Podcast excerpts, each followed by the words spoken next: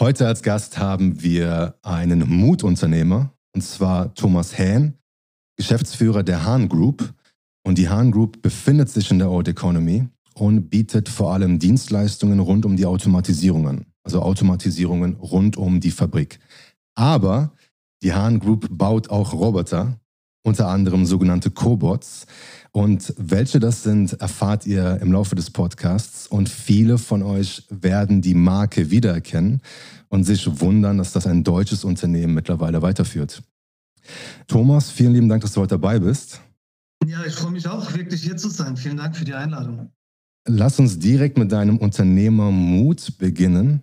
Wie war dein Start in die Unternehmenswelt? Und wenn du heute zurückblickst, was meinst du, war das Rezept für deinen erfolgreichen Start?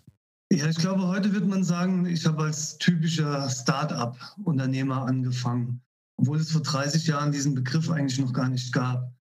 Ich habe während meines Studiums, ich bin Maschinenbauer, beim Unternehmen gearbeitet als Werkstudent, das äh, Gummimetallteile herstellt für Stoßdämpfer.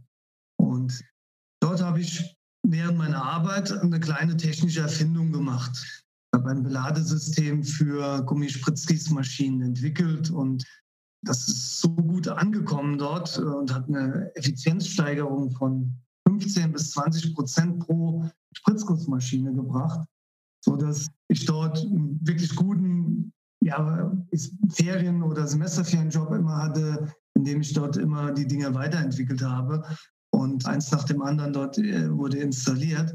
Und just in dem Monat, in dem meine Diplomarbeit fertig war und ich eigentlich dort anfangen soll als Ingenieur, wurden die aufgekauft damals von Mannesmann und hatten einen Einstellungsstopp.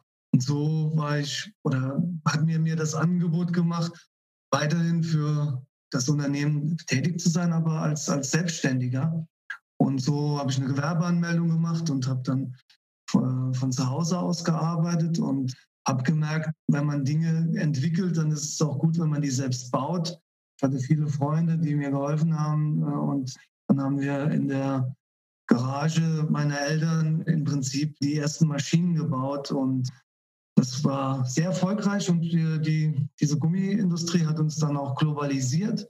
Wir waren absolut oder als Team und, und Freunde, die alle dort gearbeitet haben, waren wir sehr, sehr mutig. Wir haben Tag und Nacht gearbeitet und alles ausprobiert und relativ schnell auch an andere Gummimetallteilhersteller geliefert, deutschlandweit, europaweit und dann sogar schon sechs Jahre nach Gründung, das war damals sicherlich ein Highlight, in den USA schon was geliefert mit einem kleinen Team und ohne überhaupt mal jemals über den Atlantik geflogen zu sein, haben wir den Mut gehabt, Maschinen dort anzubieten und auch zu verkaufen und dort zu installieren. Und wir hatten keine Angst und haben auch schon sehr schnell in den USA einen Standort gegründet und dann andere gegründet, globalisiert. Und ja, ich glaube, der, die Einleitung, man, man hört es zwar gerne, nicht so gerne selbst, wenn jemand sagt, äh, ja, du bist aber mutig, aber ich glaube, ich muss mutig gewesen sein, sonst hätte ich diesen Start so nicht hinbekommen. Ja.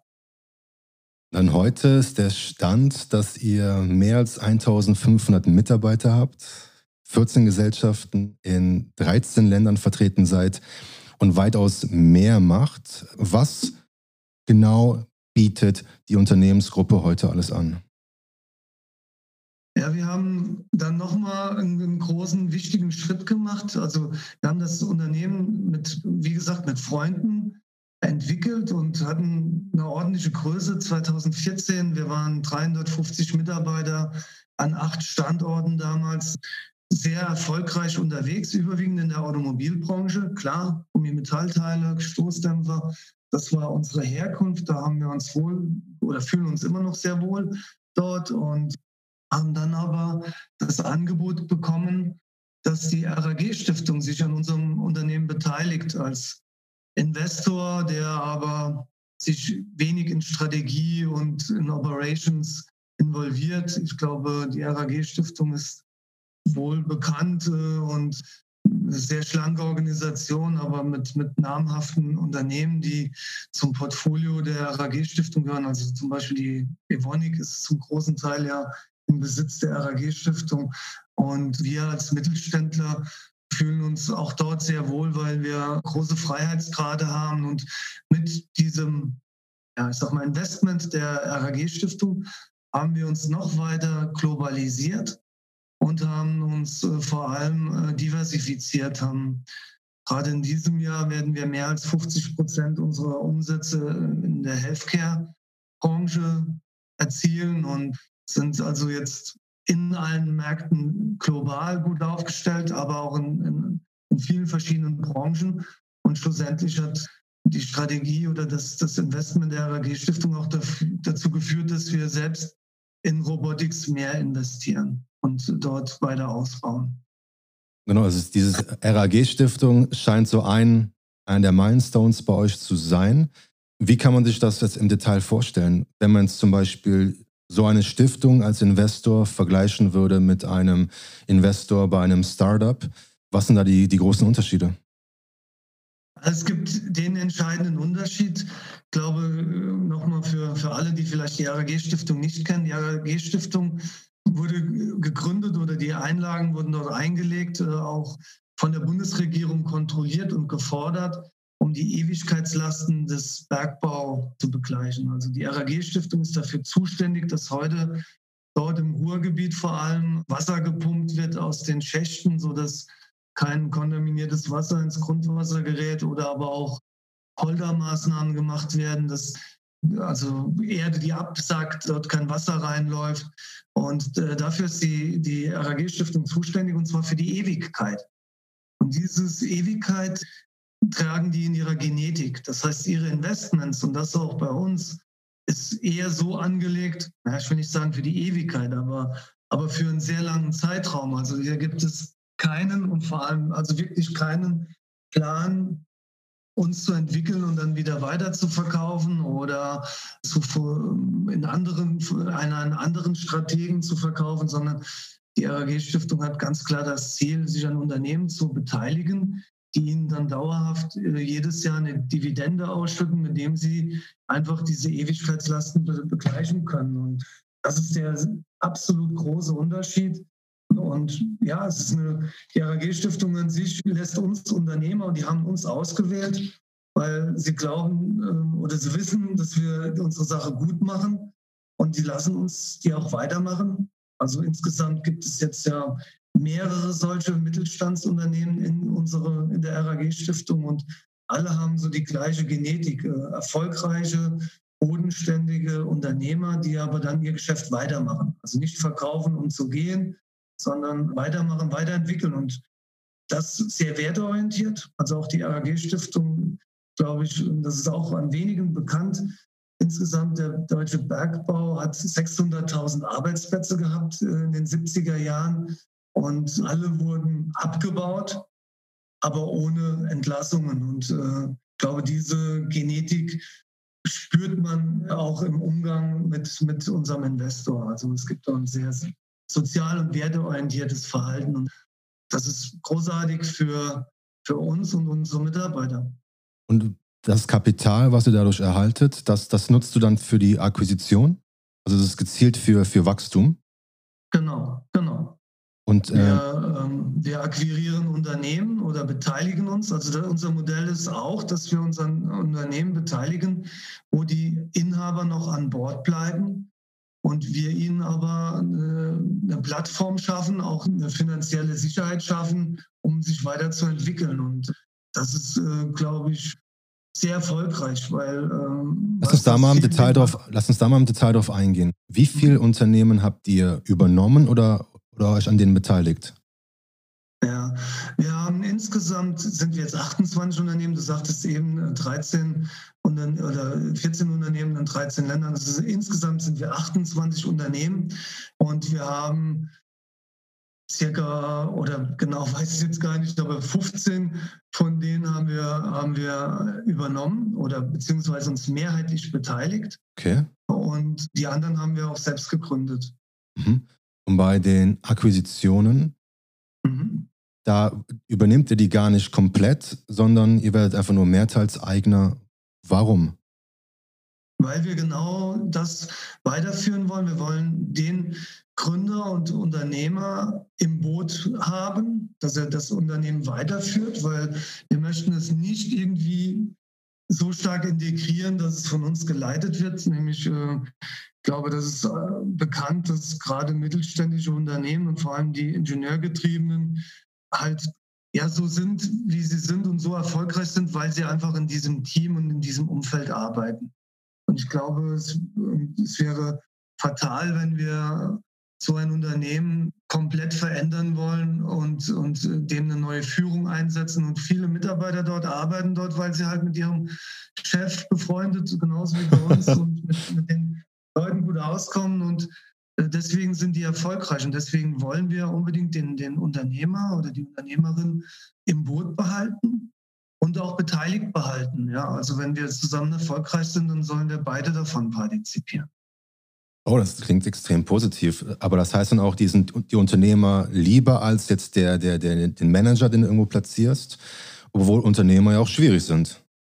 Das ja, sind dann oftmals ja, schwierige klar. Typen, weil man will die Gestaltungshoheit beibehalten, man ist mutig, man muss viel stemmen. Das heißt, das, was ist da eure Erfahrung? Wie viele Unternehmer habt ihr in der Unternehmensgruppe? Also ich würde sagen, die Hälfte davon sind, sind wirklich noch die Unternehmer. Und, die, und ihr ähm, trefft euch und ihr tauscht euch aus und es gibt da gemeinsame, auch gemeinsame, gemeinsame Momente oder ist es alles dezentral und man profitiert, profitiert voneinander? Nein, das ist wirklich, wie du sagst, wir, wir haben mindestens einmal im Jahr, wo alle zusammenkommen für zwei Tage und da entstehen Freundschaften, da entstehen Gesellschaften, da entstehen Dinge, und du hast recht, Unternehmer sind schwierig, alle, sind, sind, alle haben irgendwie das warme Wasser erfunden und, äh, und sind Alpha-Tiere auf ihre Art und Weise. Ich bin ja selbst einer, von daher kann ich da ja mitsprechen. Ähm, ja, und wir, suchen uns natürlich auch nur die aus, die in der Kultur zu uns passen. Ich habe einmal einen Fehler gemacht und habe da nicht so großen Wert drauf gelegt und das, das war dann auch nicht so gut.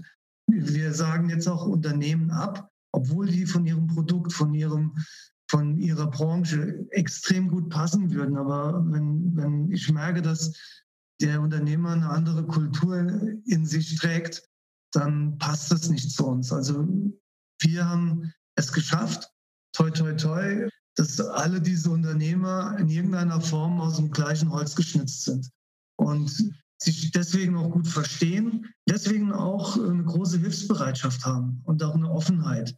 Die öffnen sich dann, weil sie merken, okay, da sitzt einer, der das Gleiche erlebt wie ich auch. Er macht keinen Hehl daraus, dass ihm nicht alles gelungen ist und hier Fehler gemacht hat. Und dann öffnen die sich mehr und, und dann entstehen richtige Synergien. Und das merkt man gerade jetzt. In, in diesem Jahr haben wir es ganz extrem gemerkt, wo wir natürlich in der Automobilbranche weniger zu tun haben und vieles sich verschiebt und viele Schwierigkeiten sind, dass andere, die in anderen Bereichen sind, gerne aushelfen und, und Aufträge teilen und äh, weitergeben. Und das merkt man jetzt ganz extrem, dass diese Freundschaften uns über die Krise hinaus gut helfen werden. Also es ist wundervoll, wie du, also wie oft du Freundschaften erwähnst. Das äh, klingt nach einer wirklich positiven Thesis und Strategie. Neben jetzt den passenden Unternehmer, was sind so weitere Kriterien für Unternehmen, nach denen ihr Ausschau haltet? Also erste, in den ersten Jahren haben wir uns noch global weiter ausgerichtet. Wir haben in China gegründet, in Mexiko was aufgebaut. Und dann kam die Phase, wo wir uns diversifiziert haben. Die ist auch noch nicht abgeschlossen. Wir werden noch andere Branchen angehen. Also wir haben dann vor allem Healthcare und Medical Branche sind wir in den letzten vier Jahren angegangen und haben uns dort stark erweitert und, und verstärkt. Aber wenn du jetzt sagst Healthcare und Medical, dann ist es Automatisierung für diese Branchen.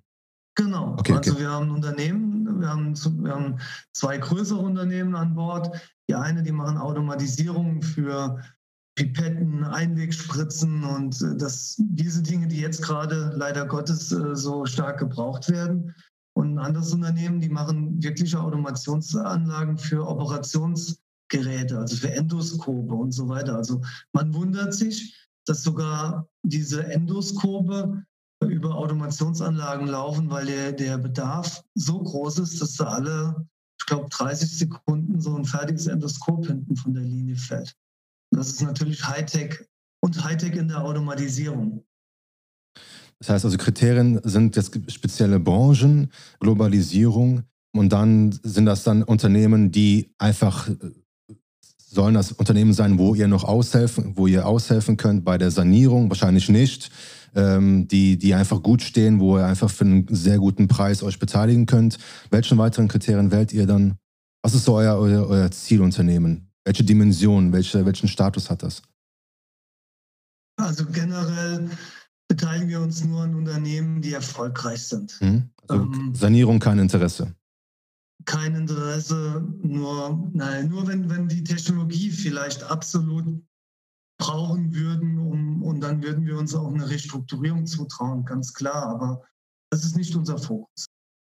Ja, und dann, dann fahren wir ganz klar nach dieser Strategie, also regional oder oder aber auch branchenspezifisch. Und dann, und dann kommt natürlich der dritte Punkt, wie ich, den ich eben schon gesagt habe, passt diese, dieses Unternehmen und der Unternehmer in unsere Kultur. Das ist der, der dritte, äh, auch wirklich wichtige Punkt, äh, nach dem wir schauen. Mhm. Und wie viele Unternehmen habt ihr, habt ihr, wie viele Unternehmen habt ihr nochmal gekauft oder euch beteiligt? Das waren ähm, fast 20, würde ich sagen. Also ja, 18, glaube ich. Wie viele davon in Deutschland? Ähm, fünf. Okay. Vier, fünf, ja. Wann war die letzte in Deutschland? Die war dieses Jahr im April. Da haben wir die Firma Dahl Automation in Meinerzhagen im Sauerland äh, mehrheitlich übernommen oder uns daran beteiligt. Der Detlef Dahl, der Gründer, ist natürlich noch da und ist auch Geschäftsführer und ist auch äußerst glücklich, in unserer Gruppe äh, aufzugehen. Ich habe ihn gestern noch getroffen äh, beim Management-Meeting und da hat er mir noch versichert, dass, dass er nicht den Mut gehabt hätte, sich auf eine Kundenbranche zu spezialisieren. Also das ist üblicherweise bei uns der Fall. Alle unsere Unternehmen oder die meisten, die wir kaufen, die haben, die bauen sich alle drei Standbeine auf, auch an Kunden oder vier. Klar, das macht jeder Unternehmer. Aber bei uns im Verbund ist es nicht mehr notwendig. Und gerade diese Firma Dahl-Automation hat sich ganz oder mit unserem, wir waren natürlich schon vor anderthalb Jahren im Gespräch, bis dieser ganze Prozess gestartet ist und wir haben gesagt, wenn, wenn du zu uns zur Gruppe gehörst, dann kannst du dich komplett auf die Lebensmittelbranche konzentrieren, weil wenn es dort nicht so gut laufen wird, wirst du von uns andere Aufträge bekommen. Oder wir werden deine Systeme für die Lebensmittelbranche auch über andere Unternehmen anbieten. Das ist eingeschlagen wie, wie eine Bombe für ihn. Also er hat dieses Jahr doppelt so viel Order-Intake wie letztes Jahr, weil wir natürlich seine Produkte oder seine Kompetenz über die ganze Gruppe jetzt ausspielen können, auch international.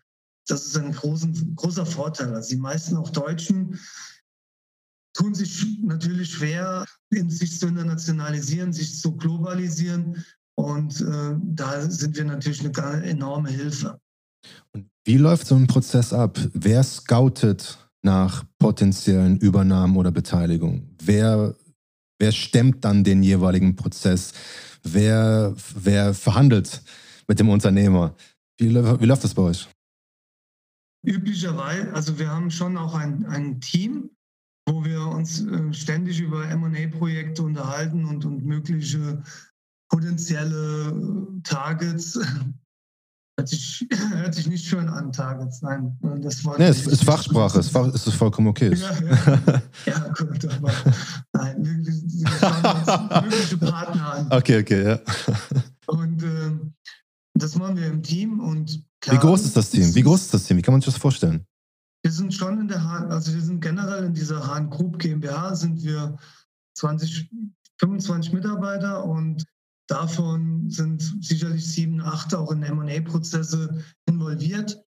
Und ähm, ja, die Ansprache mache ich meistens selbst oder mein Kollege Philipp Unterhalt, der Mitgeschäftsführer ist in der Hahn Group, weil klar von Unternehmer zu Unternehmer und vor allem auch mit meiner Expertise, ich habe ja das Gleiche gemacht, ich habe ja auch die Mehrheitsanteile verkauft und das ist natürlich für jeden persönlich und emotional auch eine, eine, große Sache. Also Unternehmen zu verkaufen, das machst du üblicherweise nur einmal in deinem Leben und da das ist eine, eine, eine, größere, auch emotionale Sache. Und ich glaube, da sind wir gut, das auch zu be begleiten mit viel Verständnis, weil wir es selbst erlebt haben. Ja? Also ich habe auch da extrem Geduld mit den Leuten, weil ich weiß, wie schwierig das ist, sich da zu lösen und an alles zu denken und äh, ja, auch mit dem, mit dem Bedürfnis, alles richtig zu machen für sich, für, sein, für die Familie, für die Mitarbeiter vor allem. Also auch, auch bei mir war es so, die meisten Mitarbeiter, mit denen bin ich, wie gesagt, befreundet sogar im Unternehmen. Äh, da, da fällt es schon schwer oder da überlegst du schon vielfach, äh, willst du verkaufen und wie geht es dann weiter? Und äh, ja, das, das sind so Prozesse, die, die können wir gut begleiten. Ich glaube, die können wir besser begleiten wie jemand, der es, der für einen Private Equity kauft oder so. Eine Organisation, die einfach nur Unternehmen kauft. Ich glaube, da sind wir, da sind wir wirklich auch besser. Aber ihr kontaktiert dann Firmen, die euch gefallen, die darüber schon nachgedacht haben zu verkaufen oder fallen die im Grunde ins kalte Wasser und äh, werden. Ja, üblicherweise das Letztere. Also ja, doch, das, also die wirklich oder viele der erfolgreichen Unternehmer, nach denen wir schauen, sind nicht die, die jetzt vorhaben, aufzuhören und zu verkaufen und äh, zum Gold. Ja, die, die arbeiten gerade äh, an, ihrem, an ihrem Unternehmen und an ihrem Projekt, weil wir wollen ja auch nicht unbedingt die, die dann übernächstes Jahr dann nur noch auf dem Segelboot sind oder golfen gehen, weil wir wollen ja gerne noch, dass sie noch ein paar Jahre mit uns zusammen das weiterentwickeln. Dann sprechen wir üblicherweise die an, die, die noch nicht vorhatten zu verkaufen, sondern die dann durch unsere Einsprache erstmal darüber nachdenken. So wie bei mir auch damals es war, 2014. Ich hatte nicht vor zu verkaufen.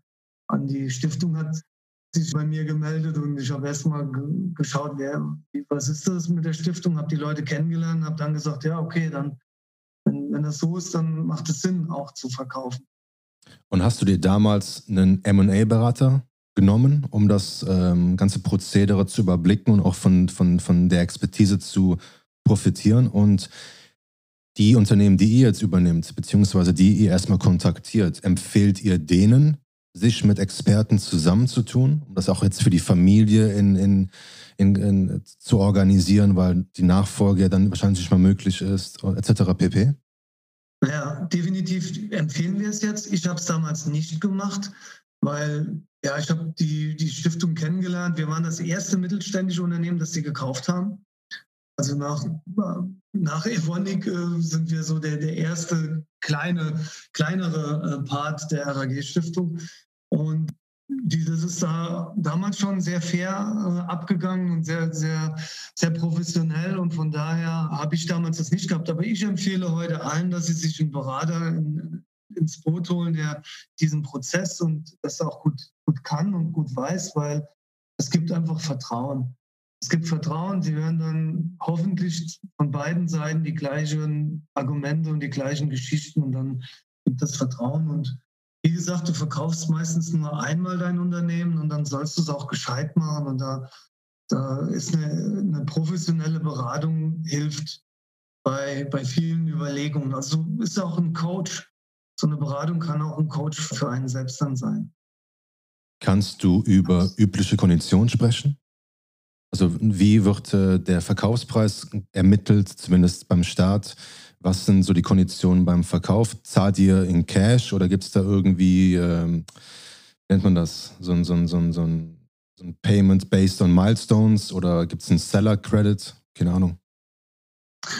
Also wir finden einen fairen Kaufpreis, weil, warum? Es uns wichtig ist, einen fairen Kaufpreis zu finden, weil wir mit den Leuten ja noch weiterarbeiten wollen. Und für beide Seiten muss es fair sein. Es darf nicht so sein, dass wir nach zwei Jahren sagen, oh, hier hast du uns aber was äh, verkauft, was es nicht wert war.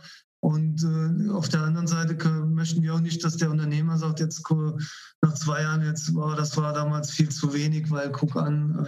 Ähm, also von daher, wir, wir finden eigentlich immer sehr faire Konditionen und Basieren auf welchen Kennzahlen? Auf welche Kennzahlen basiert das zumindest zum Start? Ist es der EBIT? Ist es, äh Üblicherweise ist es ein EBIT-Multiple, äh, der angewendet wird, um einfach auch, äh, ja, das, irgendeine Messgröße muss es geben und der EBIT-Multiple ist halt ein sehr valider Multiple, der einfach eine Aussage über die, Kraft und die Erfolg, äh, den Erfolg des Unternehmens gibt, ja. Welche Multiple Range gibt es bei euch in der Automation? Kann man das? das äh, äh, für, für, schlecht bis gut. Das ist ja wahrscheinlich eine, ja, genau. eine Spannbreite. Ja. ja, es ist schwierig zu sagen. Es ist äh, von Branche und von, äh, aber, aber es ist äh, nicht, es ist, ja, es ist nicht mehr wie, wie ein Achter Multiple so oder das ist selten mehr wie das. Also alle die Zahlen, die man so hört, die so kursieren und was Chinesen vielleicht irgendwo bezahlen, äh, das muss man erstmal hinterfragen, ob das auch wirklich so ist. Und, und ganz klar, wir, wir sind, wir, wir wollen das Unternehmen weitermachen und deswegen wollen wir, wir wollen eher dem Unternehmer die Chance geben, in einigen Jahren nochmal ein Scale-up zu haben, nämlich ah, genau. Hilfe. Genau, genau. Was und, passiert denn mit dem restlichen, mit den restlichen Anteilen? Ja, das, das, steigt natürlich bei allen unseren Unternehmen. Also die, die Wertsteigerung ist enorm. Und die bei dürft ihr dann auch vertraglich übernehmen? Ja, klar. Okay, natürlich. okay, okay, okay. Natürlich, aber die Wertsteigerung nimmt, nimmt der Verkäufer mit. Und das ist natürlich mehr, das ist fair und äh, gibt, gibt eine große Chance. Ja. Okay. Dann gab es eine Akquisition, die also mir vor allem aufgefallen ist, das ist Rethink Robotics. Ja, da haben wir keinen Unternehmer mitgekauft. Da haben wir nur, da haben wir nur die, die Vermögenswerte der Rethink Robotics gekauft. Was ist Rethink Robotics und wie, wie kamst du dem Kauf? Mhm. Rethink Robotics in Boston, gegründet von Rodney Brooks. Rodney Brooks ist ein sehr bekannter MIT-Professor, der Roboter-Professor in den in, in USA, in Boston. Und er hat schon vor vielen Jahren hat er die, das Unternehmen iRobots gebildet, äh, gegründet, die den Staubsaugerroboter äh, sehr erfolgreich gemacht haben. Und der hatte 2008 die Vision, einen Roboter oder einen Cobot zu entwickeln, der so einfach zu bedienen ist wie ein Smartphone. Und das war seine große Vision. Und hat dafür Geld eingesammelt, wie man das in den USA so macht. Viele prominente Investoren haben zusammengelegt und haben das Unternehmen gegründet und haben die Entwicklung von Baxter und jetzt Sawyer finanziert. Und wir haben, nachdem die Stiftung bei uns eingestiegen ist, war eins meiner Ziele, strategischen Ziele, in das Cobot-Geschäft einzusteigen. Und ich habe dann die Gelegenheit genutzt und habe Resync Robotics besucht in den USA, habe gesehen, wie wahnsinnig innovativ diese Software ist und die Möglichkeiten dieser Software. Und äh, wir wurden dann äh, Distributor in Deutschland für Sawyer. Und das war sehr erfolgreich. Wir haben einige Säuer an den Markt gebracht. 2017 war das. Und haben dann, da gab es eine 20-Jahr-Feier von unserem Unternehmen, äh, nee, 25 Jahre. Vor drei Jahren war äh, Rodney Brooks dann bei uns im Unternehmen für dieses, für dieses Fest, aber auch der, der Stiftungsvorstand von der RAG-Stiftung. Und wir hatten natürlich sehr viele Säuer da und Rodney Brooks hat eine Rede gehalten und ja, danach äh, haben, haben, wir uns dann auch an Racing Robotics beteiligt und haben dann natürlich mit einem Board-Seat auch gesehen, welche Intention dort war, nämlich wenig weiterzuentwickeln, wenig zu tun, mehr den Verkaufsprozess voranzutreiben. Also typisch amerikanische Philosophie, Produkt launchen, erfolgreich am Markt launchen und dann den nächsten Schritt äh, und verkaufen. Und dieser Verkauf ist gescheitert wegen Gesetze, die der die Präsident Trump damals initiiert hat, dass äh, Chinesen sich nicht an, an äh, oder Chinesen nicht an, an Hochtechnologie beteiligen können oder beziehungsweise Technologie nicht nach China abwandern kann. Und somit ist, ist der Verkaufsprozess gescheitert und Racing Robotics war dann relativ schnell out of cash nach einigen Monaten. Und Racing Robotics und die Investoren wollten nicht weiter investieren, weil natürlich kein potenzieller Käufer mehr da war. Es waren überwiegend Chinesen oder chinesisch, äh, in chinesischer Inhaberschaft ge geführte Unternehmen, die sich dafür interessierten. Und so ist Racing Robotics kurz vor der Abwicklung. Also keine Insolvenz, sondern eine geordnete Abwicklung. Und wir glauben immer noch an diese Software natürlich und haben die Gelegenheit genutzt und haben Patente, Entwicklungen, Marke und alle Assets aus Racing Robotik gekauft und haben glücklicherweise die Zustimmung von US-Behörden bekommen, das nach Deutschland zu bringen, dieses Know-how. Und so ist Riesing Robotik jetzt ein deutsches Unternehmen mit amerikanischen Wurzeln. Ich würde sagen, US Software trifft German Engineering. Und ich glaube, das, das wird jetzt ein perfektes Produkt werden. Das heißt, für dich ist die Software das Kern, das Kernprodukt von diesem von Rethink Robotics, Integra. Abs absolut, absolut. Also das heißt, der Cobot selber mit, mit diesem iPad als Gesicht, der halt sehr menschlich, sehr freundlich wirkt. Und dann dieses. Das ist die zweite. Dann das ist die zweite Komponente. Und dann das Teachen, das, für mich war das Teachen ja. immer so interessant, dass ich quasi den einfach in der Hand führen kann, weil dann brauche ich halt nicht zu programmieren. Genau, das, das ist, die, das ist die, der Vorteil dieser Enterra dass sie, dass sie als Teach geführt werden kann. Da gibt es auch Patente für, die, die uns gehören, also dass man vorne anfassen kann und äh, der direkt die Bremsen äh, losmacht und man das Gerät so hin und her führen kann und zeigen kann, was man eigentlich von ihm möchte. Dann dieses, äh, dieses Display am Roboter, darauf gibt es auch ein Patent. Das ist uns sehr, sehr wichtig, weil wir so mit diesem Display einen viel einfacheren Einstieg in, in die Welt außerhalb der Industrie haben. Also ah, klar, okay, in, der okay. Industrie, wo, in der Industrie, wo schon 100 Roboter laufen, da braucht niemand ein Display oder so ein menschliches Gesicht auf dem Roboter. Aber überall außerhalb der Industrie ist das, ist das unheimlich wertvoll und ist A eine Attraktion, B äh, birgt Vertrauen und C äh, ist es sehr einfach zu bedienen, weil das Display mir direkt anzeigt, was der Roboter gerade von mir möchte. Heißt, und, äh, das ist, ja. heißt, Rethink Robotics wird sich vielleicht von der Industrie entfernen und in anderen Branchen eher stattfinden? Positioniert? Korrekt. Wir fahren eine zweigleisige Strategie. Wir werden im nächsten Jahr einen Industrie-like Roboter bringen oder eine ganze Familie die wir gerade jetzt zusammen mit Siemens entwickeln. Das ist eine sehr großartige Botschaft für uns, für alle. Äh, Siemens hat sich äh, an Riesing Robotik beteiligt vor ein paar Monaten und bringt Technologie ein. Also ein neuer Roboter wird kommen Mitte nächsten Jahres, der absolut industrietauglich ist und auch industrielike ist. Also Soja ist auch tauglich, aber nicht industrielike.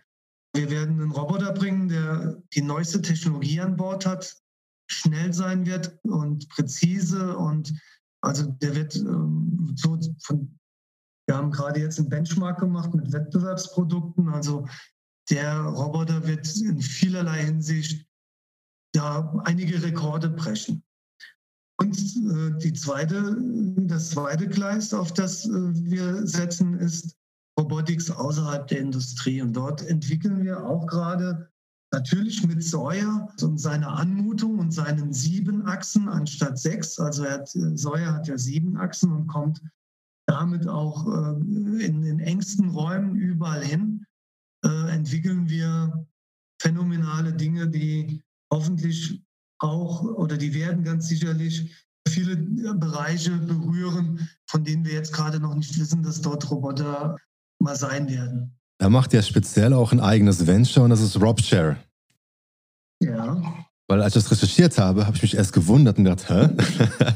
ich, ich hätte es vermutet, ihr, ihr vermietet mir eine Produktionszelle für, für die Fabrik, wo ich idealerweise jetzt weniger Pre-Invest habe und ihr euch um alles kümmert, aber ihr vermietet über RobShare Roboter für außerhalb der Industrie, für, für die Gastronomie, für die Event-Gastronomie, für auch für den Bereich Health Care slash Care of Elderly. Ähm, so eine, also die, das Venture stammt von euch.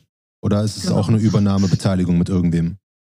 Nein, nein, das, das war auch eine Idee von mir, die ich 2016 äh, hatte. Da war ich auf einer Messe und da hat äh, der Produktionsvorstand von Daimler gesagt, hier, oh, dieser Sawyer, den haben wir gerade neu gelauncht da. Sagt er, der ist ja so einfach zu programmieren, den könntet ihr ja eigentlich auch verleihen wie Zeitarbeiter. Und da dachte ich, ja, eigentlich wäre das ja mal eine Idee. Also die Idee stammt dann wohl nicht von mir. Da muss ich, muss ich mich bedanken nochmal.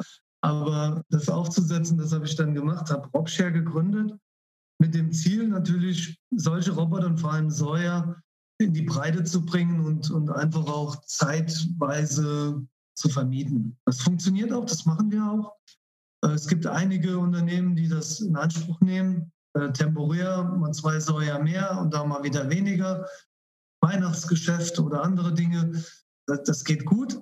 Aber wir haben gemerkt, dass der größere Bedarf bei Robotern liegt, die in der Pflege, im Healthcare, im Event-Business, in der Gastronomie oder aber auch im Retail sein können, so Verkaufsberatung und so weiter. Und dann haben wir sehr schnell uns solche Roboter angeschafft, überwiegend chinesische und japanische Roboter und haben dann aber gemerkt, dass es dort halt auch keine europäisch konforme Software gibt. Und derzeit arbeiten wir daran, solche Softwaren und Applikationen zu entwickeln und werden schon sehr zeitnah, ich würde sagen Januar, Februar, verkünden, dass wir da eigene Produkte am Start haben, die, die dann in diese Branchen reingehen. Also wir bauen das Portfolio um Säuer erheblich aus. Also da werden Roboter kommen, mit denen man kommunizieren kann, die umherfahren, dich irgendwo hinleiten.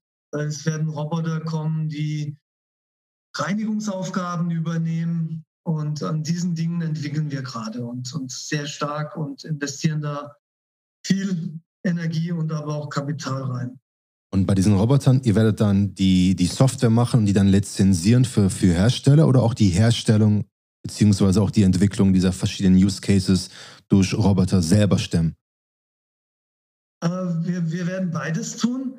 Weil wir erinnern uns ja alle so an Microsoft oder wir weniger oder die Älteren erinnern sich an, an Microsoft.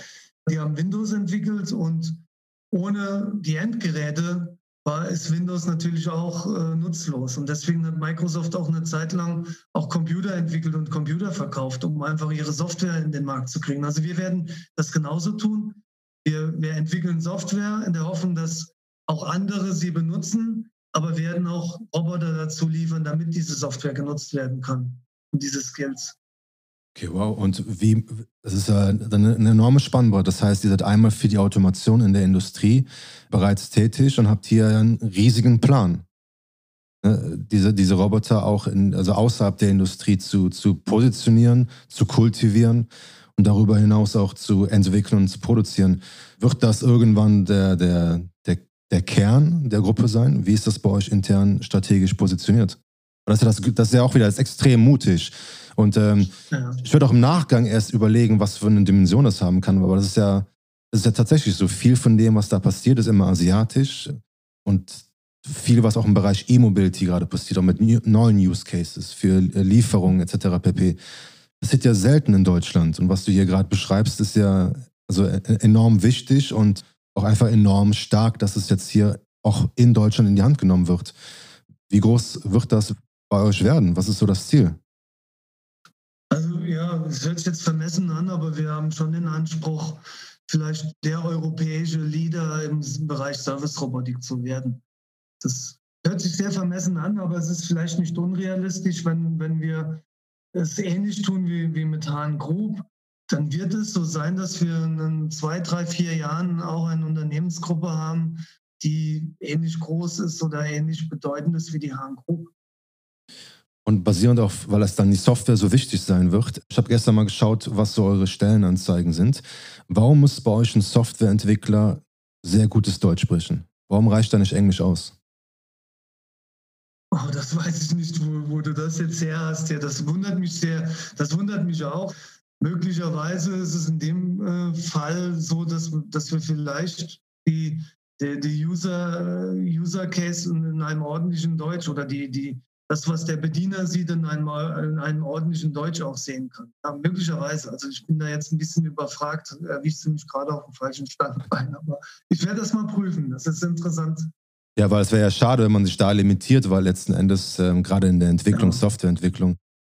Um Gottes Willen, ja. Also ich war, wie gesagt, gestern gerade in Bochum bei Racing Robotics und habe da gesehen und äh, habe gesehen, die, dort haben wir in diesem Jahr und das war ja bekanntlich kein einfaches Jahr, auch, auch was Einstellungen betrifft und Vorstellungsgespräche und so weiter, haben wir die Mannschaft jetzt verdoppelt dort, sind 40 Mitarbeiter jetzt und äh, haben dort äh, Softwareprogrammierer und da waren viele dabei, die gar kein Deutsch sprechen. Also, und was auch okay ist und auch ja, richtig klar. ist. Und äh, wir müssen uns ja die Knowledge einkaufen oder Knowledge herholen dort, wo wir sie bekommen. Und äh, Deswegen wundert es mich gerade. Aber vielleicht, und das kann ich mir schon vorstellen, also wenn wir so eine User-Applikation programmieren, wo es darum geht, äh, dass der Roboter mit Menschen in einem Baumarkt kommuniziert, dann müssen wir wahrscheinlich auch ein ordentliches Deutsch dem Roboter beibringen. Und ja, vielleicht ist es an der Stelle.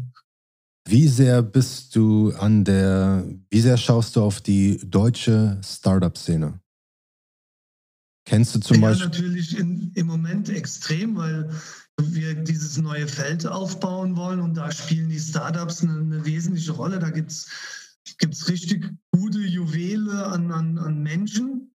Ja, also Startup ist, ist immer ist gleich Menschen, die, die da hinten dran stecken und die aber aus ihrer eigenen Kraft vielleicht nicht das skalieren können, was, was sie an Potenzial hätten. Und da sind wir wiederum der ideale Partner, weil wir wollen denen einfach helfen und strategisch aber auch begleiten. Also nicht nur unser Kapital soll denen helfen, sondern einfach auch die strategische Vernetzung, den Zugang zu Märkten und so weiter. Also ich glaube, da sind wir ein deutlich besserer Partner als nur der, der äh, Kapital gibt. Aber meinst du bei Startups jetzt alles, was im Bereich Industrie und Hardware und Robotik passiert, oder schaust du auch auf äh, allgemein auf diese Innovation im Bereich Fintech, Applikationen, B2B Marketplaces?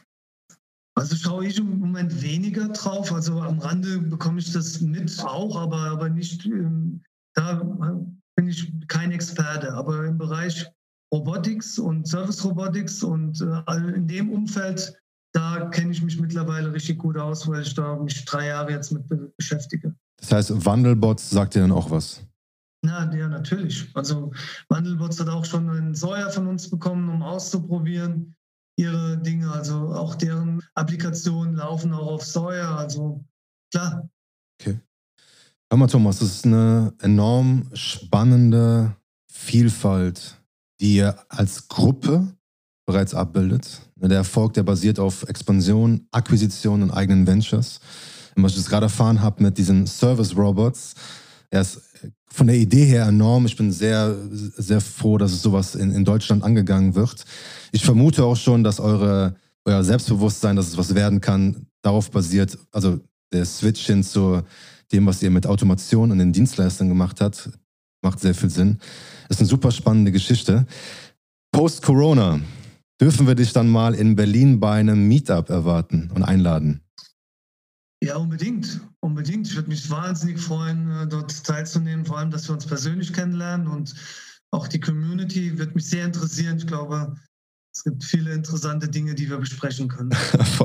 also es ist äh, eine un unglaubliche Bereicherung wäre das. Wenn jetzt heute jemand zugehört hat aus der Startup-Sektion im Bereich Robotik und Automation, allgemein Entwickler gehört haben, zugehört haben und, und begeistert sind, und sich beteiligen wollen, dann wie sollen die mit euch am besten in Kontakt treten? Ja, über www.hahn.group dort mir eine E-Mail schreiben oder einen meiner Mitarbeiter und an mich weiterleiten und unbedingt Kontakt aufnehmen. Wir, wir brauchen begeisterungsfähige oder begeisterte Menschen, äh, die uns helfen, diesen großen Plan zu verwirklichen, weil wir alleine werden es nicht hinkriegen. Und wir kriegen es auch nicht als, als großes Unternehmen einfach hin. Das, das hier muss mit vielen kleinen, agilen Unternehmen gestemmt werden, wo, wo wir diese Kultur tragen, dass man auch Fehler machen kann, damit was ausprobiert wird und nach vorne geht und man sich nicht erst die Zustimmung von zwei Ebenen oben drüber holen muss. Also wir, wir brauchen dort einen Verbund von Unternehmen, die agil sind und auch, auch Persönlichkeiten. Und wir helfen gerne auch Leuten in die Selbstständigkeit. Also wenn jemand eine Idee hat, aber kein oder den Mut nicht alleine aufbringt. Und heute ist es sicher schwieriger, in die Selbstständigkeit zu gehen, wie in der Zeit, als ich es gemacht habe. Dann helfen wir dort auch gerne. Und ja, wir sind bereit, von den Leuten zu hören, die da gerne mitmachen wollen. Thomas, vielen lieben Dank. Ich danke dir und ich freue mich auf Berlin. Bis bald.